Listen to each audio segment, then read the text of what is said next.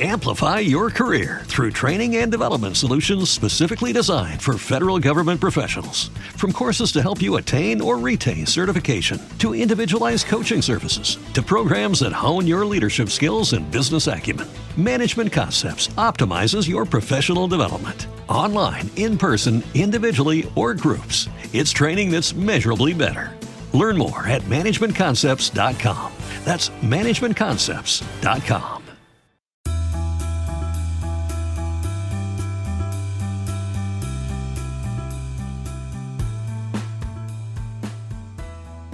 ¿Alguna vez te has preguntado cómo invertir en una startup? El día de hoy tenemos un invitado muy especial, tenemos a Alejandro Galvez que invirtió en más de 50 startups, así que estén súper atentos para que ustedes puedan aprender todo de este gran invitado.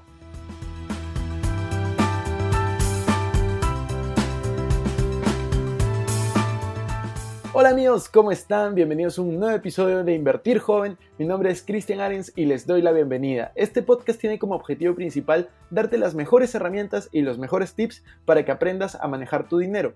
Aquí creemos en la importancia de la educación financiera como medio para alcanzar tus metas y tus sueños. Recuerda que en este programa siempre hablamos de inversiones, finanzas personales y emprendimiento. La frase de este podcast es el dinero es un excelente esclavo pero un pésimo amo. Aquí van a aprender a hacer que el dinero trabaje para ti para que puedas tener más tiempo y energía en hacer las cosas que realmente te gustan y te apasionan. Hola Alejandro, bienvenido a un nuevo episodio de Invertir Joven. Estamos muy felices, muy emocionados de tenerte aquí con nosotros sabemos que has tenido muchas inversiones ángeles en toda la región. De hecho, hace unos días eh, te conocí por una charla y dije es una gran oportunidad para invitarlo al podcast para que nos cuentes un poco de invertir en startups que muchas personas pueden estar interesadas y tal vez no tener esa experiencia, no tener eh, la educación necesaria para hacerla y sí el capital o tal vez el interés. ¿Cómo estás, Alejandro? Muchas gracias, Cristian, por tenerme aquí. Todo bien de mi lado. ¿Tú cómo estás? Bien, todo muy bien, felizmente. con un poco de frío en Madrid, pero bien. Tú, tú, tú estás en Ciudad de México, hasta donde entiendo, ¿cierto? Sí, yo estoy en Ciudad de México, correcto. Buenísimo. Cuenta, cuéntanos un poco de tu experiencia. ¿Cómo fue que empezaste eh, a invertir en startups? ¿Qué, ¿Qué hacías antes de invertir en startups? ¿Y cómo decidiste dedicar una parte de tu capital y gran parte de tu tiempo ahora al ecosistema de, de startups? Sí, yo soy abogado y estoy en una escuela muy tradicional, entonces no tenía nada que ver con tecnología. Y después de un tiempo de trabajar me di cuenta de que estaba muy, muy separado de eso y empecé a ver todos los avances tecnológicos que estaban haciendo y, dije, pues tengo que, participar de alguna manera. Además, yo mi capital eh, pues, lo iba ahorrando y había invertido en algunos bienes inmuebles que me daban un poquito de cash flow, pero luego me di cuenta que eso no estaba agregando nada de valor al mundo, pues era simplemente acumular bienes inmuebles y, yo recibir mi cash flow para, para vivir, sí. Pero entonces de este mismo me empecé a meter más en tecnología y decidí de este mismo cash flow empezar a invertir en empresas eh, para apoyarlos, cosas que estaban creando pues, pues, las nuevas tecnologías, tecnologías revolucionarias. Y esto fue en 2016, cuando la verdad es que todavía no había, pues, había muy poca información en Latinoamérica, no había ninguna persona haciendo esto. Entonces naturalmente me di muchos golpes al principio, pero, pero sobre todo fui aprendiendo, fui hablando con inversionistas y me di cuenta de que era algo que me encantaba. Hablar con personas que están creando nuevas empresas, que creen fuentes de trabajo, fuentes de trabajo de calidad y, tecnología que nos puede ayudar en Latinoamérica a mejorar. Entonces, esto fue lo que me llamó mucho la atención, el impacto que puedes tener positivo en la sociedad al ayudar a este tipo de empresas. Buenísimo. Y cuéntanos un poco de cómo fue la primera vez que invertiste en startups, en cuál invertiste, si puedes contarnos un poco de detalles de, los montos, si no, no hay problema, pero para que las personas, quiero que se den una idea de cómo es empezar a invertir en, startups, ¿no? ¿Qué, ¿Qué, clase de tickets, qué clase de montos deberían de tener? Y, como tú lo dices, a mí me parece un modelo súper interesante porque, para contar brevemente mi historia, yo lo viví desde, desde el otro lado. Yo cuando hice una startup en Perú intenté levantar capital hace como cuatro años, se me hizo bastante complicado, bastante difícil poder levantar capital y fue ahí donde me di cuenta la importancia y la falta de educación para personas que querían invertir en startups. Habían personas con dinero que querían comprarte el 50% de la empresa o habían personas que tal vez estaban interesadas pero no no, este, no tenían claro qué, cuál era el rol de un inversionista ángel. Entonces ahí fue donde yo dije, cuando yo tenga dinero, quiero eh, apoyar a los emprendedores a que no sufran lo que yo sufrí en ese momento. Y es por eso que yo comencé a invertir en, startups hace poco, que, he podido tener un mayor ingreso y, es algo que quiero seguir haciendo para, para apoyar, ¿no? que crezca el ecosistema. ¿Cómo fue eh, tu, tu, primera vez invirtiendo y, los detalles que puedas contar? Te, te, voy a contar un poquito de como las primeras, la primera etapa. Y la primera vez conocí una página de crowdfunding, que fue cuando empecé a conocer esto. Me encantó, empecé a investigar mucho más, empecé a leer libros y luego hablé con estos de la página y acabé invirtiendo eh, una, una, cantidad en la página, que de hecho ellos siguen creciendo y van bien. Y que fueron como, 20 mil dólares. Y luego eh, me invitaron a un evento y empecé a hablar con otras personas. Pues, eh, fue también con otras personas que, que, bueno, pues me llamó la atención. Era una persona que había trabajado en otras startups, estaba haciendo muy bien su empresa desde el principio.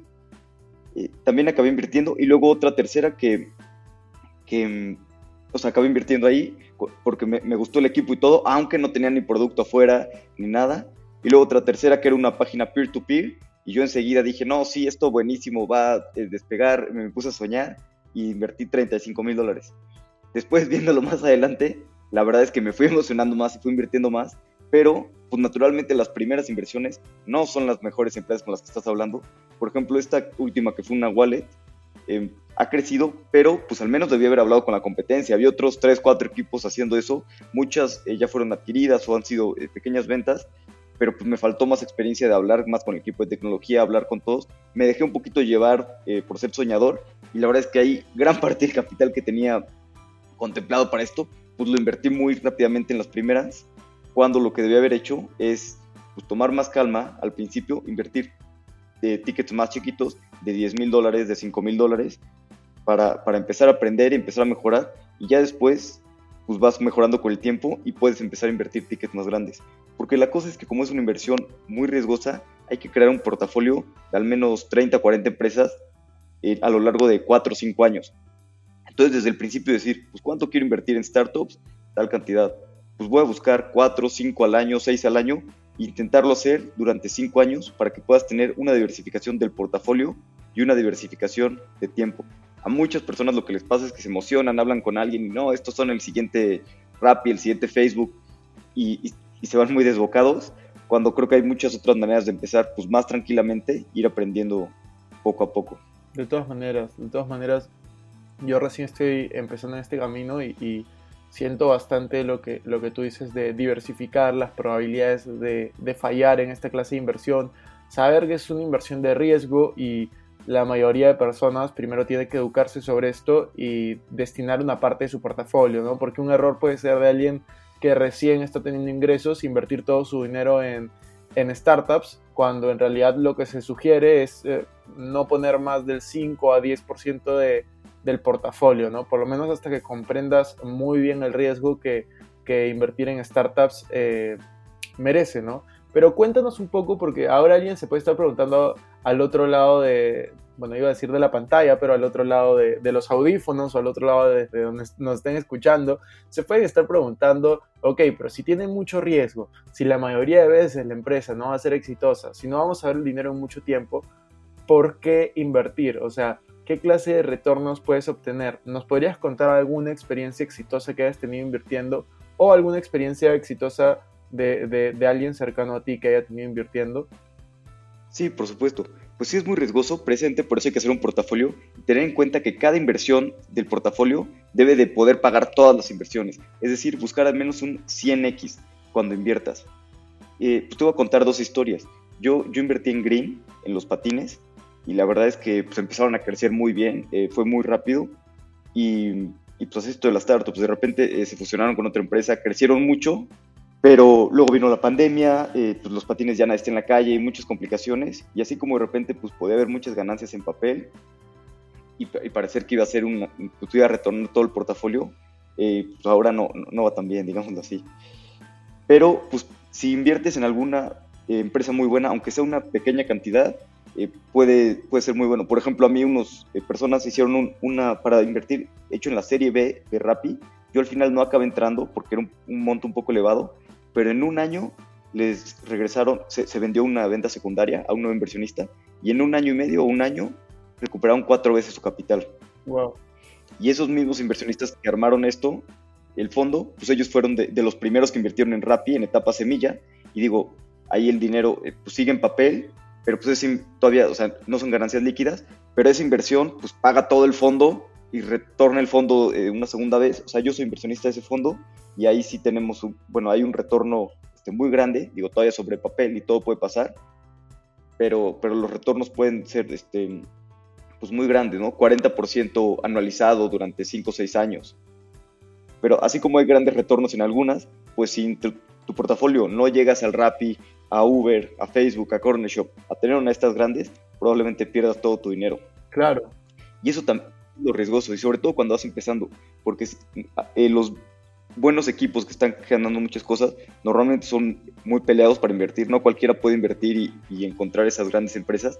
Entonces también cuando estás empezando debes de preguntar, pues ¿por qué está hablando conmigo? Probablemente no ha podido levantar con los otros fondos, con las otras personas más experimentadas. Entonces probablemente, digo, puede haber excepciones, no estés viendo a las mejores empresas. Siempre tener eso en consideración cuando estás empezando. De todas maneras. Y otro punto que creo que es muy importante es, ok, me interesa comenzar a invertir, me interesa buscar estos retornos de 100x, que significa para los que no saben, es eh, multiplicar por 100 tu inversión. Si pusiste mil dólares, puedes retornar un, no, un millón no, pero ¿cuánto es? Sí, 100 mil dólares, o si pusiste 10 mil dólares, un millón de dólares, ese es el retorno de 100x. Eh, pero ahora se pueden estar preguntando dónde puedo encontrar deals, dónde puedo encontrar tratos, dónde puedo encontrar buenas startups, dónde puedo, cómo puedo hacer para que me busquen a mí como inversionista ángel y no recurran a, a otros, ¿no?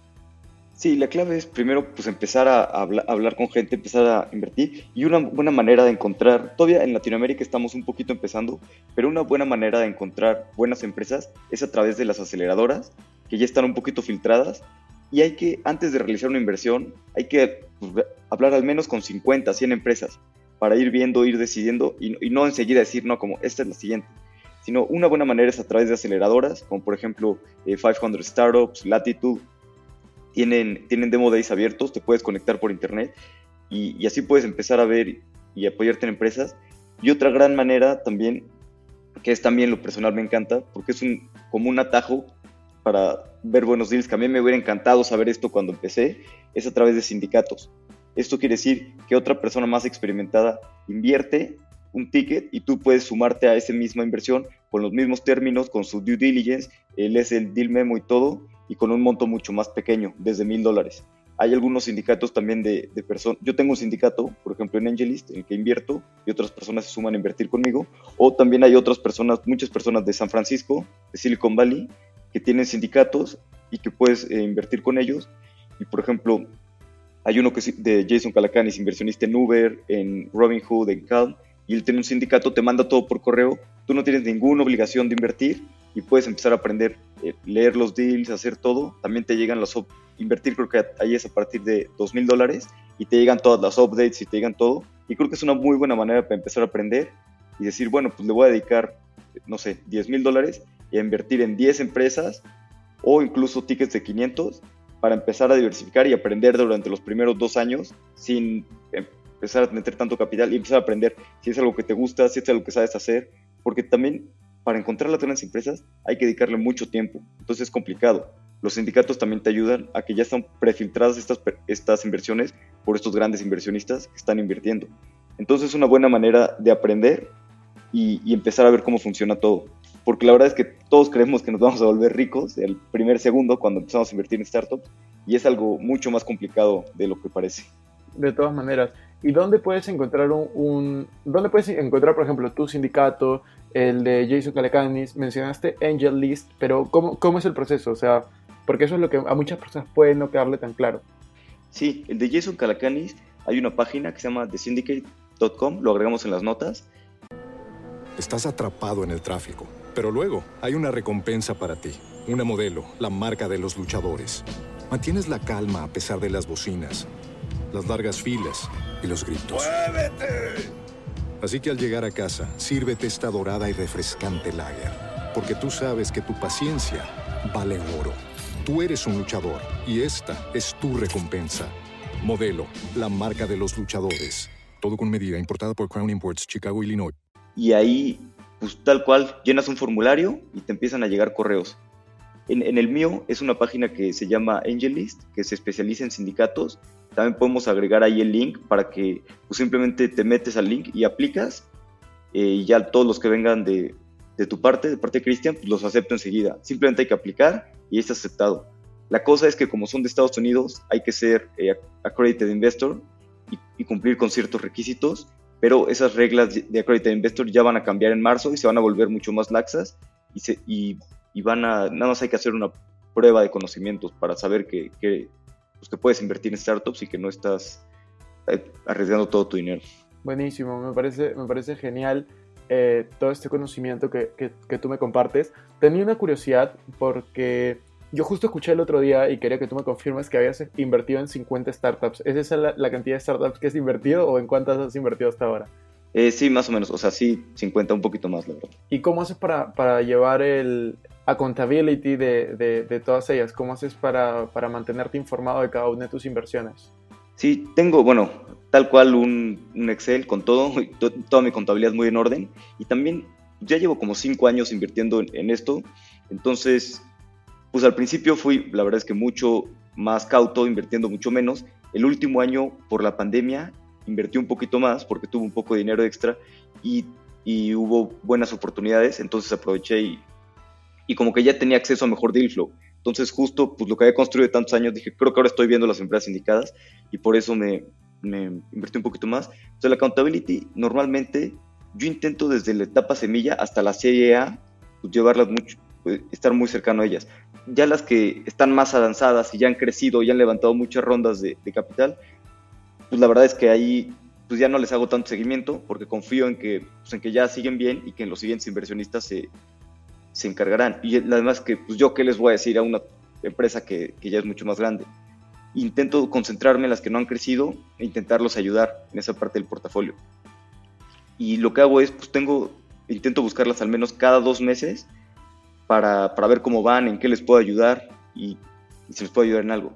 También hay que tener en cuenta que de esas 50, pues ya hay algunas que empezaron a quebrar también. Porque, por ejemplo, el año más complicado de tu inversión es el año 3, el año 4, porque normalmente ya llevas 3, 4 años invirtiendo, las que van a ser pues, buenas, grandes, todavía no han crecido lo suficiente como para ver eso, y algunas de las que has invertido ya empezaron a quebrar. Entonces empiezas a ver como que pues parece que no va tan bien la cosa, pero ya si sí tienes buenas empresas, a lo largo pues algunas crecerán, ¿no? Y serán pues, empresas que se vendan por, por millones de dólares. De todas maneras, de todas maneras. Y eso me parece súper interesante, ¿no? El tema de probabilidades y como en cualquier inversión, ver varias opciones para poder elegir una y quedarte con, con las que al final te rinden y hacen que el portafolio eh, despegue, ¿no? Eh, Alex, me parece, me parece increíble lo que me cuentas. Quería hacerte una pregunta que, que, es una pregunta típica en realidad a todos los invitados de este podcast. Como tú bien sabes, este podcast se llama eh, Invertir Joven y hay dos preguntas que yo siempre hago. La primera es, ¿qué opinas del fracaso? ¿Cómo crees que el fracaso ha impactado en tu vida? Y la segunda te la hago después de responder esto. Pues creo que el fracaso es un gran maestro. Eh, aquí en Latinoamérica nos da miedo fracasar y muchas veces por eso no nos arriesgamos a intentar cosas nuevas. Y yo creo que el no arriesgarse a intentar cosas nuevas es el peor de los fracasos.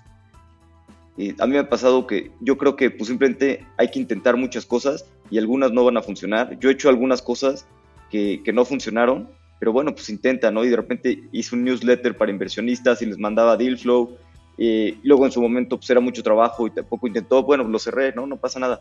Pero pues arriesgarte a, a intentar cosas, a abrir cosas, a hacer cosas, creo que el fracaso es uno de los mejores maestros. Y creo que también es importante fracasar, porque si nunca has fracasado en tu vida, te da más miedo, te da más miedo fracasar y por lo tanto intentar cosas. Eh, yo yo iba en una escuela muy tradicional y iba, iba muy bien me, y de promedio y todo ese tipo de cosas.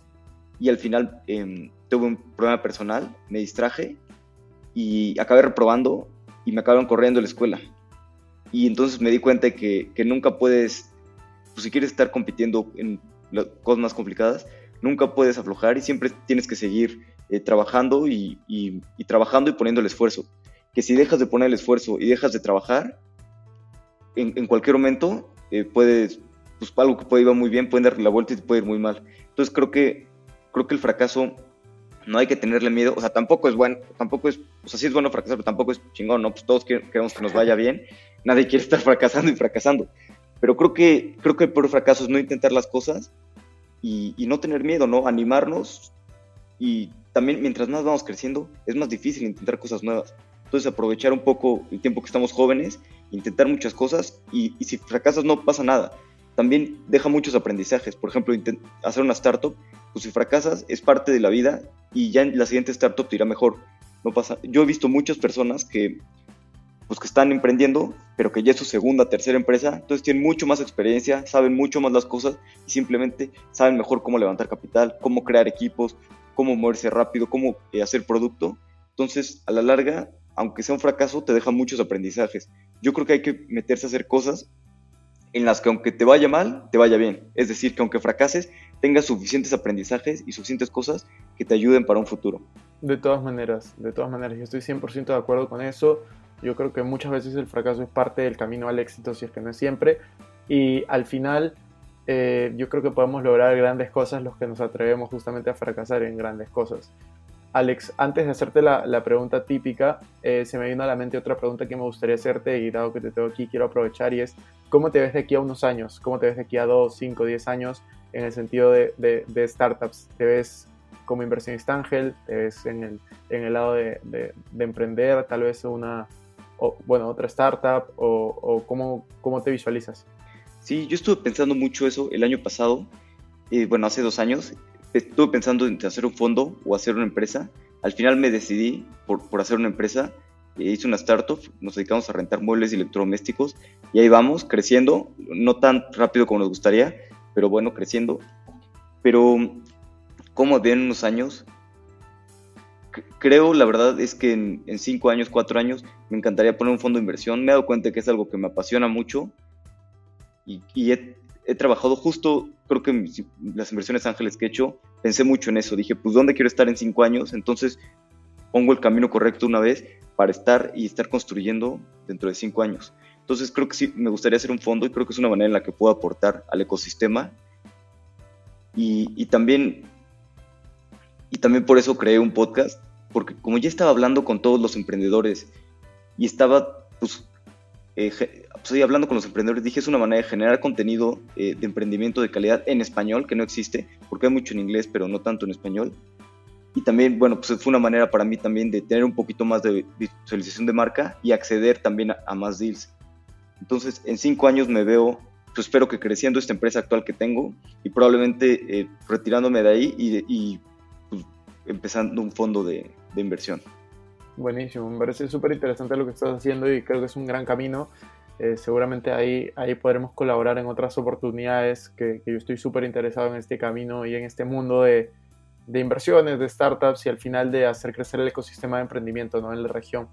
Última pregunta del podcast, la pregunta típica que yo se la hago a, absolutamente todos los invitados y es ¿cómo Alejandro administra su dinero? ¿Cómo es que tú administras en general todo tu portafolio? ¿Cómo lo inviertes? Eh, cuéntanos hasta el detalle que puedas, eh, puedes o no decir montos, porcentajes, como tú prefieras. Sí, este, pues me gusta administrarlo en porcentaje. Yo lo primero que intento es gastar muy poco dinero. Que, mis ingresos sean superiores a mis gastos. Creo que es la mejor manera de pues, empezar a ahorrar, empezar a tener un patrimonio y simplemente gasto muy poco. Por ejemplo, tengo un par de propiedades que rento, pero yo vivo en una propiedad rentada por la que pago menos porque comparto con personas. Pero pues así, como estoy en una etapa de mi vida en la que puedo hacer esto y prefiero ahorrar más dinero, creo que es, lo más importante. Primero que tus ingresos, eh, que tus gastos sean más pequeños que tus ingresos. Y después, pues intento tener una diversificación eh, más o menos en startups, en otro tipo de cosas. Intentaba antes en, en startups, pues no más del 10% por el riesgo, pero ya después decidí que pues que, que, por la edad que tengo y por la etapa de mi vida quiero tomar más riesgos y dije, bueno, pues no importa si, si gran parte de mi patrimonio y de mis ingresos pues lo gasto startup, no importa si me voy a 30, 40%, soy joven y estoy dispuesto a correr este riesgo. Y también otra cosa que me encanta, que justo empecé a, o sea, venía comprando desde el 2016, pero he comprado más, son eh, criptomonedas y Bitcoin en específico, Ethereum. Creo que esta es una tecnología que está tan joven como estaba el Internet en el año 94 Y, y, es, y en Internet, pues nadie sabía cuáles iban a ser las empresas ganadoras y perdedoras. Y había muchas, muchas .com, pero pues al final fueron Amazon, eh, Facebook y algunas otras.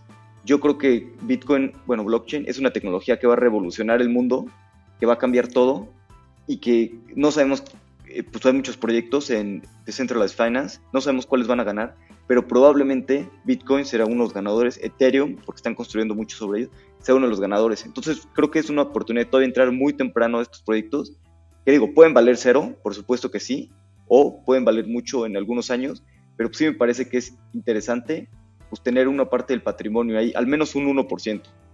Antes, pues sí, al menos un 1% del patrimonio y si, si, quieres tomar más riesgos más, pero creo que es un porcentaje, pues que si metes dinero ahí y esto crece como puede llegar a crecer, te, puede cambiar la vida en, en, 10 años. Entonces, la verdad es que soy muy fanático también de, de Bitcoin.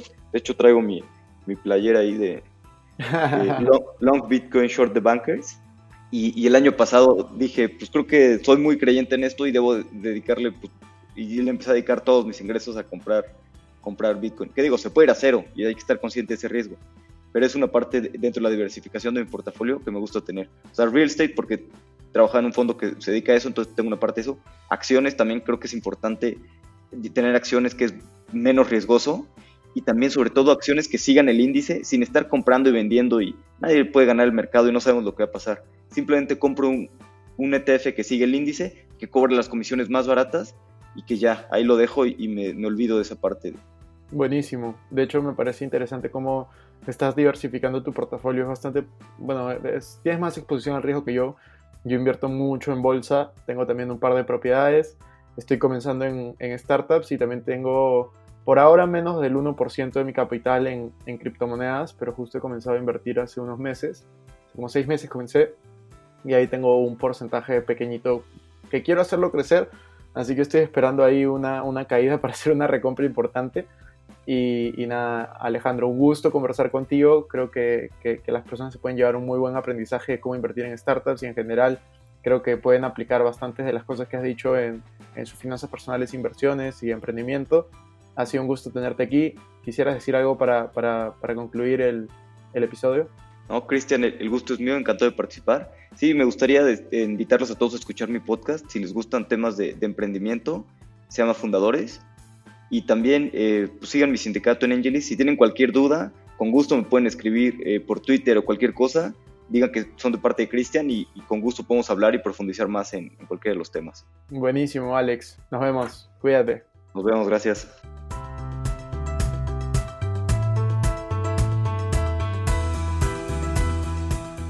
Bueno amigos, eso fue todo por este episodio. No me quiero ir sin antes invitarte a que te suscribas a mi canal de YouTube. Me puedes encontrar como Cristian Arens, también a que me sigas en Instagram como Arens Cristian y que te unas a todos nuestros grupos de WhatsApp, Facebook, Telegram. Los links van a estar en la descripción. No te olvides también de visitar nuestra página web invertirjoven.com donde van a encontrar artículos de finanzas personales, inversiones y emprendimiento. Si nos estás escuchando desde Spotify, no olvides ponerle follow para no perderte ningún episodio y si estás en iTunes, ponle 5 estrellas y deja tu comentario. También agradeceríamos mucho que compartas este episodio para ayudar a más personas. Gracias por estar aquí, conmigo hasta la próxima semana y recuerda que la frase de este programa es el dinero es un excelente esclavo, pero un pésimo amo. Nos vemos.